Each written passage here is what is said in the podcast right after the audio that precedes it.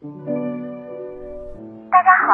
这里是全球旅行文化知识内容平台三毛游的每日一宝栏目，每天学点历史，从此开始。奥都威首府高二十点六厘米，长九点八厘米，厚五点八厘米，重九百五十六克。奥都威首府外表与现代斧头完全没有相似的地方，既没有手柄，也没有金属刀刃，其材质是一块美丽的灰绿色火山岩，呈泪滴状，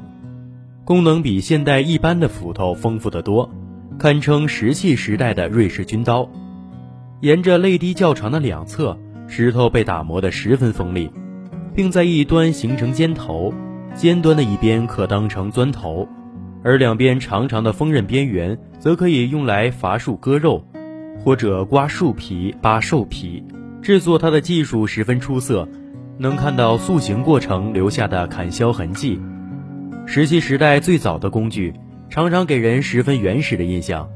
它们就像破损的鹅卵石。制作过程也通常用一块较大的石头击打另一块，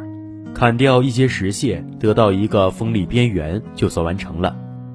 但这把石斧则是完全不同。简单观察一下现代石匠的工作，就能了解石斧制造者需要掌握多少技能。这类工具不是随便就能敲出来的，它是经验的产物，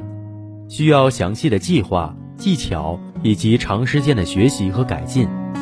制作石斧不仅需要精湛的手工艺，同样重要的还有概念上的跨越。要能从粗糙的石块中设想出物品将来的形状，就如同今天的雕刻家能从石块中看到雕像的样子。这把石质手斧至今约有一百二十万至一百四十万年历史，与大英博物馆收藏的另一件来自石器时代的石质砍砸器一样，也发现于坦桑尼亚大草原。东非大裂谷的奥杜威峡谷，但它来自更高的地质层，在时间上晚了很多年，技术上也有了质的飞跃。这一发现让科学家们提出一个结论：有制造石斧所需的专注力和计划性，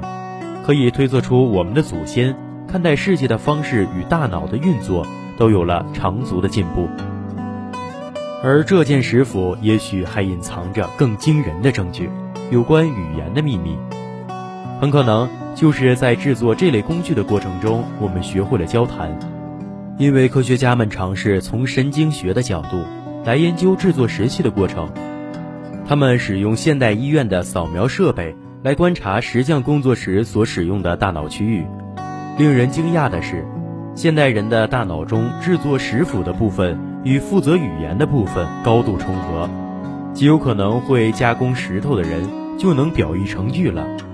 如果他们已经能制造出类似这把石斧的像样工具，并能交流这一过程中所需的复杂技能，他们就很有可能已经逐渐开始形成我们今天的人类社会了。